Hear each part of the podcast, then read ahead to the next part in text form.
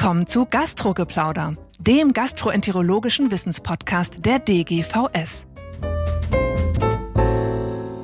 Herzlich willkommen, liebe Freundinnen und Freunde des Gastrogeplauders. Wir gehen in die nächste Runde und haben ein besonders interessantes Thema heute nämlich Anästhesie und Endoskopie, Anästhesie in der Endoskopie. Und ich begrüße ganz herzlich meinen Kollegen und Freund Professor Christian Zöllner aus dem UKE. Hallo Thomas, freue mich sehr, dass ich heute hier sein darf. Und wir haben uns gedacht, wir machen das mal systematisch eins nach dem anderen. Es gibt nämlich viele interessante Aspekte.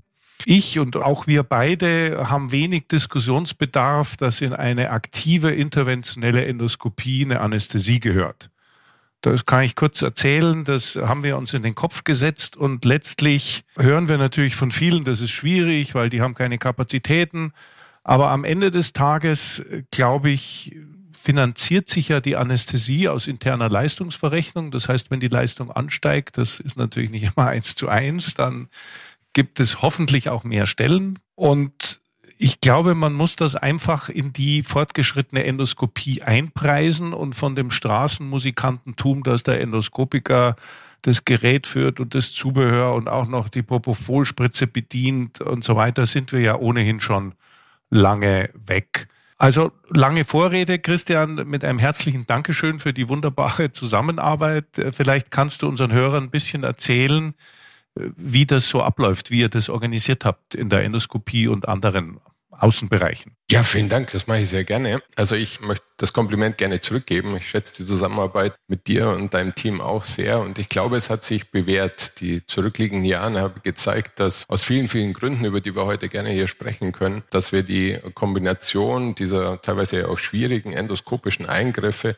mit einem Anästhesieverfahren, dass sich das für den Patienten in jedem Fall lohnt. Lohnen heißt im Sinne von Patientenkomfort, aber eben auch im Sinne von Patientensicherheit und auch das Outcome. Ich denke, dass die Verfahren, die schwierigen Prozeduren, die ihr macht, von einem besseren Outcome profitieren, wenn man sie unter anästhesiologischen Verfahren äh, durchführt. Ich kann gerne mal beschreiben, wie wir das hier am OKE machen. Bei uns ist das Standardprozedere, dass die Patienten am Vortag natürlich dann einmal prämediziert werden, gesehen werden oder eben auch telefonisch kontaktiert werden. Also alle Möglichkeiten haben wir jetzt hier vorgesehen.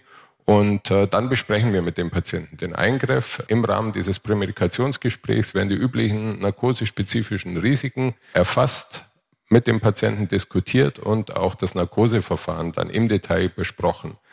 Wenn wir einen ambulanten Eingriff für den nächsten Tag beziehungsweise einen stationären Eingriff durchführen, dann gibt es teilweise da unterschiedliche Prozedere, aber grundsätzlich ist es so, Patienten, die am Vortag nicht gesehen werden konnten, das heißt telefonisch kontaktiert werden, die gucken wir uns am Tag des Eingriffs natürlich noch einmal an.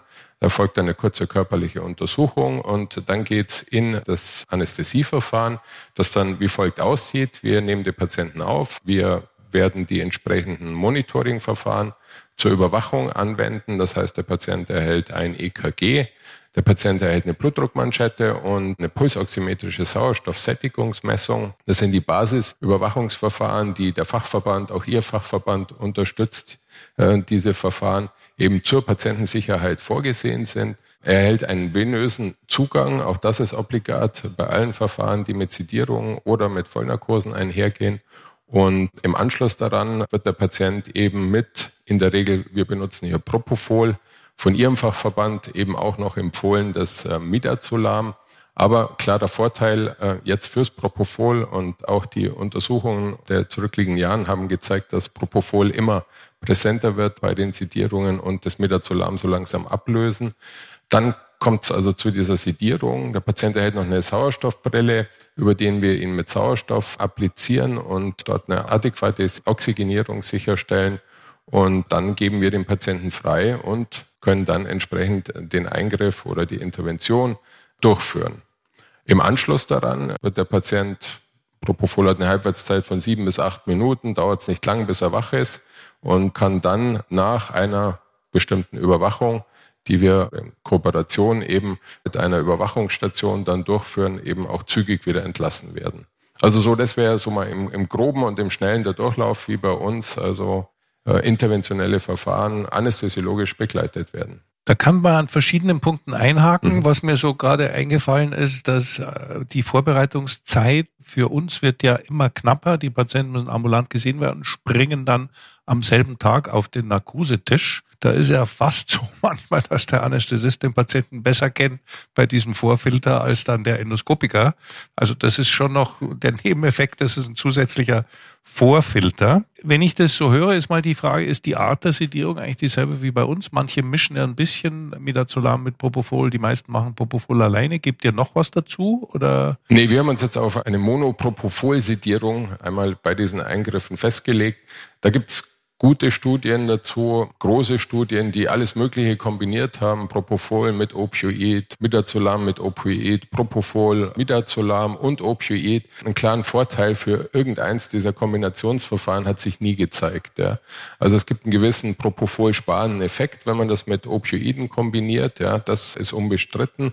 Damit hat man unter Umständen einige Propofol-spezifische Nebenwirkungen, die man reduzieren kann. Aber insgesamt hat sich bei uns in der täglichen klinischen Praxis und insbesondere eben auch vor dem Hintergrund, dass es schnell gehen muss, hat sich die Monotherapie mit dem Propofol doch als klar vorteilhaft erwiesen. Es gibt auch Ansätze mit Ketamin beispielsweise. Empfehlungen auch von Ihrem Fachverband gehen ganz klar in Richtung Propofol, dann äh, Midazolam, eventuell in Kombination noch mit einem Opioid.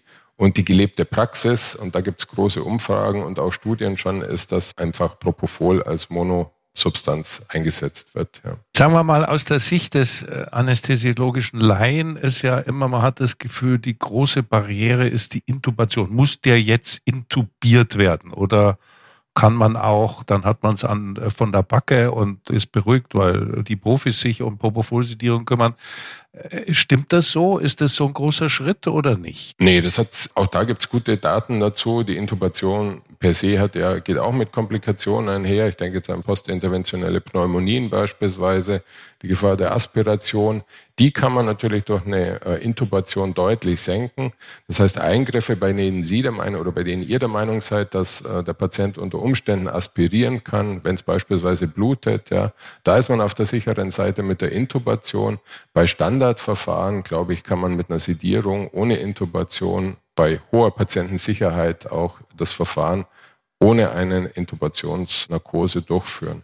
Also es sind ja letztlich fließende Übergänge und im Einzelfall wird, machen wir das manchmal so, dass man einfach mit Anästhesiebegleitung beginnt und dann mal guckt, man weiß ja auch nicht immer, wie lang sowas dauern wird. Das sieht man dann oft erst, wenn der Feind einem gegenübersteht und denkt, oh, jetzt wird's doch länger.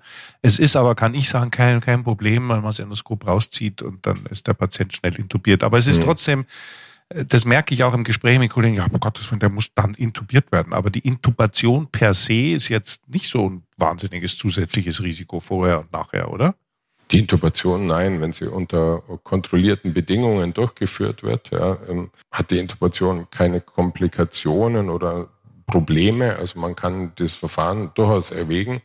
Aber es hat ein gewisser Aufwand, ein zeitlicher Aufwand auch. Und wenn man den vermeiden kann, dann vermeidet man die Intubation, wenn es nötig ist. Und da gibt es klare Indikationen. Ich habe die Aspiration, habe ich genannt, ja, und andere Dinge, dann ähm, vermeidet man die Intubation. Ja. Also wir machen ja schon viel in Intubation, muss man sagen. Das sind natürlich auch Ösophagus-Eingriffe. Da ist die Aspiration natürlich immer der Nachbar und auch RCPs bei alten Patienten, Cholangoskopien, wo viel gespült wird. Also das ist, ich unterteile das immer so, ob es einen prozeduralen Grund gibt oder einen internistischen Grund. Der Patient so krank ist, dass man einfach Angst hat, dass wir den selbst in, in Narkose legen und so. Also im Alltag funktioniert es dann gut.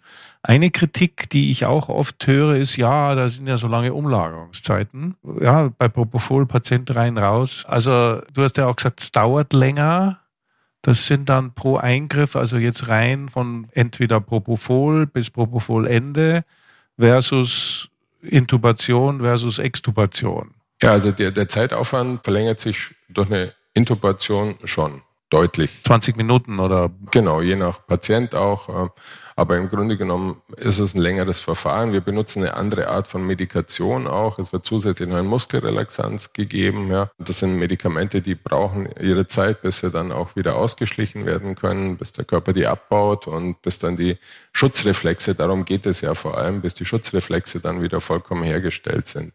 Und die Schutzreflexe erlöschen vollkommen im Rahmen eines Intubationsverfahrens. Ja, bei der Sedierung sind sie ja teilweise noch erhalten. Also es dauert doch deutlich länger. Wenn man allerdings den Schutz des Patienten vor Aspiration beispielsweise sieht, ist das einzige sichere Verfahren die Intubation, die das dann unabdingbar macht. Von daher, man muss sich die Option für beide Verfahren offen halten, glaube ich, und im konkreten Fall individualisiert auf den Patienten zugeschnitten dann eben zum Einsatz bringen. Und ich finde, das funktioniert bei uns ausgezeichnet, weil das hat auch viel mit Kommunikation dann zu tun. Ja. Was benötigt der Interventionalist, ja, was benötigen Sie für Ihren Eingriff und umgekehrt, wann ist es wichtig, um den Patienten sicher durch so eine Intervention zu begleiten, ihm dem einen oder dem anderen Verfahren zuzuführen. Das Risiko ist ja per se, es gibt ja immer zwei Arten von Risiko. Wir haben einmal das patientenzentrierte Risiko, also was bringt der Patient mit an Risikofaktoren Komorbiditäten beispielsweise. Und das andere ist das eingriffsbezogene Risiko. Und das muss man immer individualisiert mit dem Patienten auch natürlich abwägen, besprechen. Und daraus ergibt sich dann ein sicheres Verfahren für ihn. Und das ist unsere Aufgabe. Und ähm, ja, dem, dem müssen wir uns jeden Tag bei jedem Patienten auch neu stellen.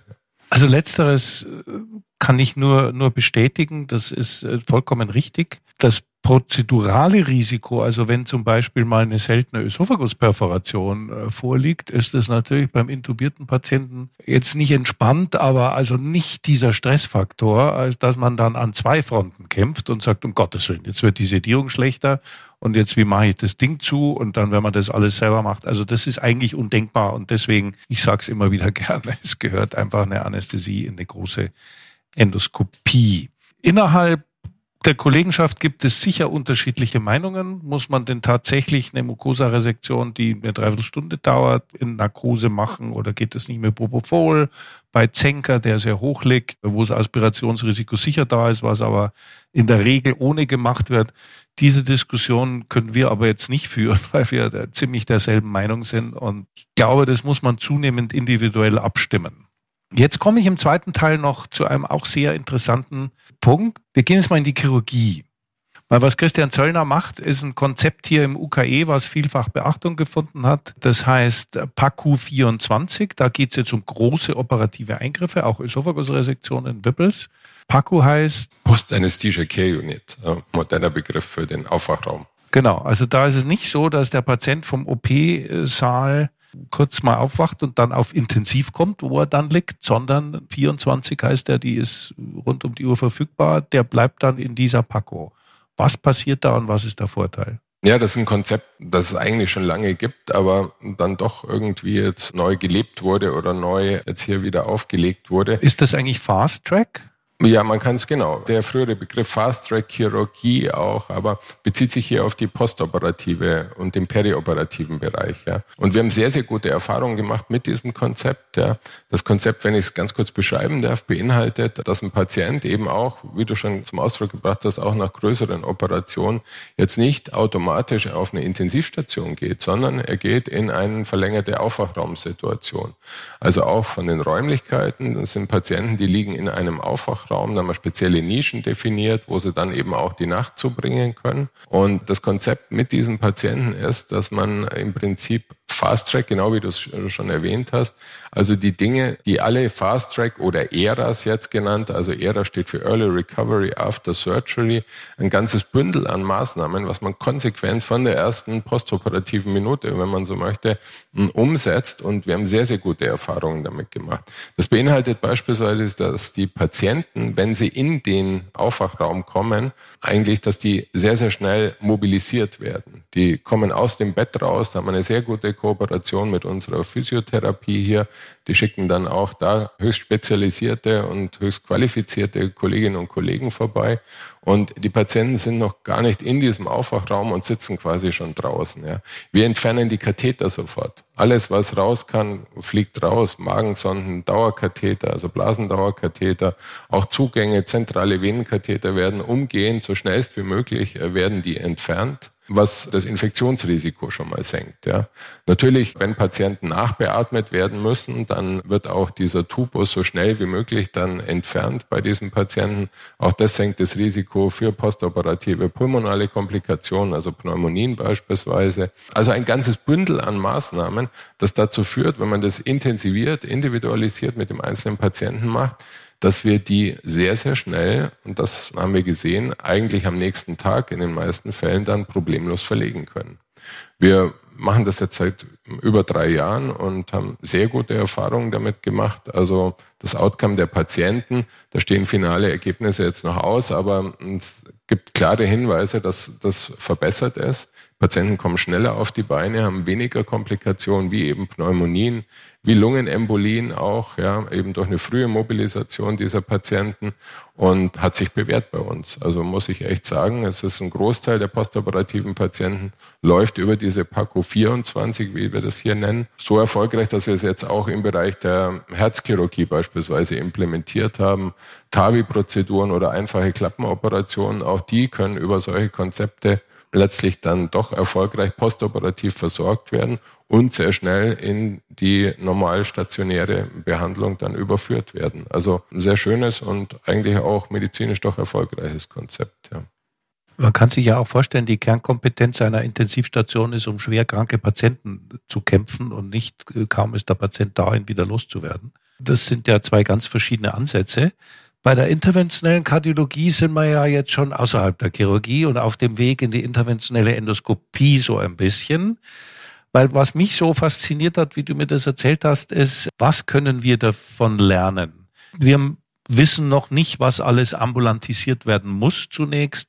Wir hatten ja auch schon Podcasts, die irgendwie die Schlussfolgerung nahelegen, dass jetzt vorauseilender Gehorsam nicht gut ist, aber und deswegen ist gut, dass wir reden, was wir machen müssen. Wir müssen uns überlegen, wie könnte es werden. Weil primär, so viel ich weiß, Jörg Albert von unserer Fachgesellschaft wird mich vielleicht korrigieren, ist die Narkose an sich kein determinierender Faktor, dass man den Patienten aufnehmen muss. Also irgendwelche Ideen, wenn Patienten mit ein bisschen schwierigeren Eingriffen oder eben die sagen wir mal, internistisch schwächeln, das sind ja genau die, was wir da in der Endoskopie Machen können. Jetzt haben wir ja vorher gesagt, die Anästhesie begleitete Sedierung versus die richtige Anästhesie, in Anführungszeichen mit Tubus. Was könntest du dir da vorstellen? Du, du kennst ja auch die Endoskopie-Patienten.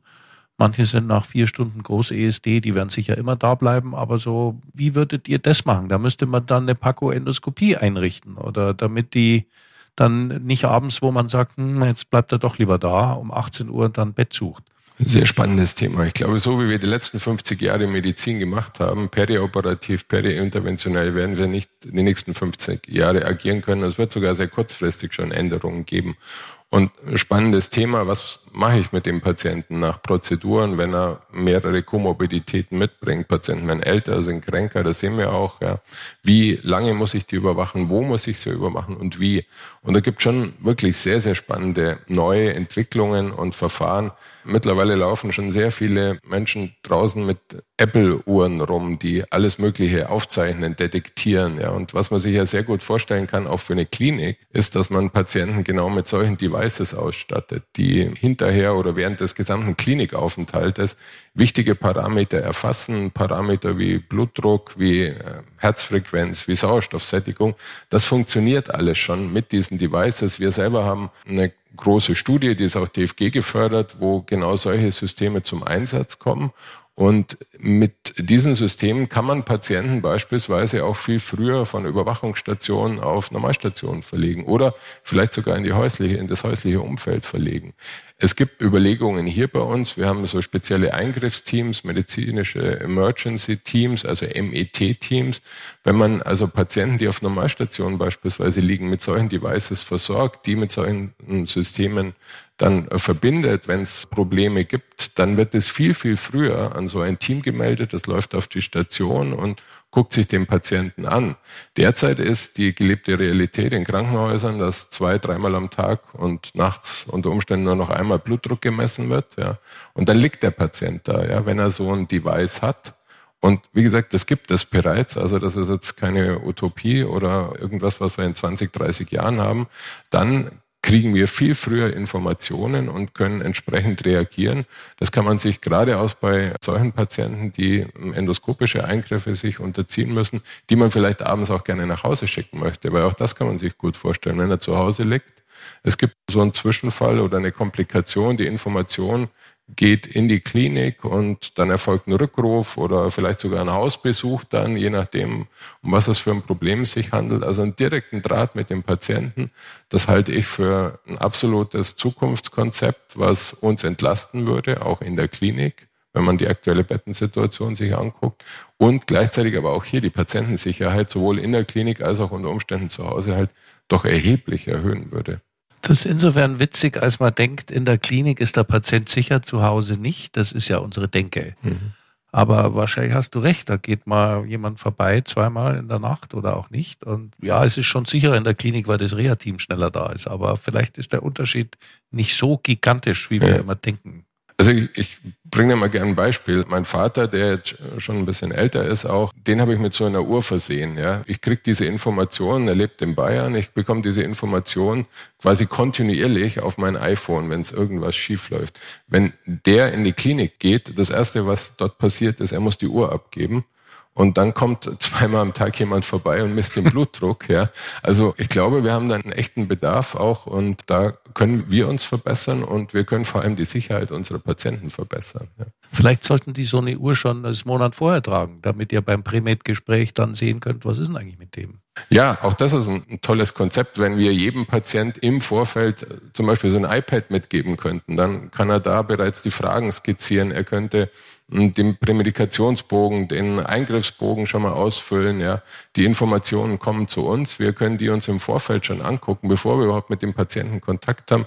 Dieses iPad nimmt er mit während der gesamten Aufenthalt und dann auch noch mit nach Hause und dann gibt das wieder ab. Also man kann sich da sehr, sehr viel vorstellen und da wird sich auch was entwickeln. Und nochmals, das sind Konzepte, die es eigentlich schon gibt. Ja, die müsste man nur implementieren, nur in Anführungszeichen. Ja. Und natürlich auch Daten sammeln. Ja. Ich glaube, das nimmt uns so ein bisschen die Angst. Also es gibt ja zwei Ängste bei der Ambulantisierung. Bei der einen geht es ums Geld. Die ist auch sehr reell und berechtigt. Davon reden wir aber heute nicht. Und die andere ist, dass wir den Patienten schaden, wenn wir sie abends auf die Straße kippen. Aber ich fand das ganz wunderbar, dass es da Perspektiven gibt, die beiden Seiten die Ängste nehmen.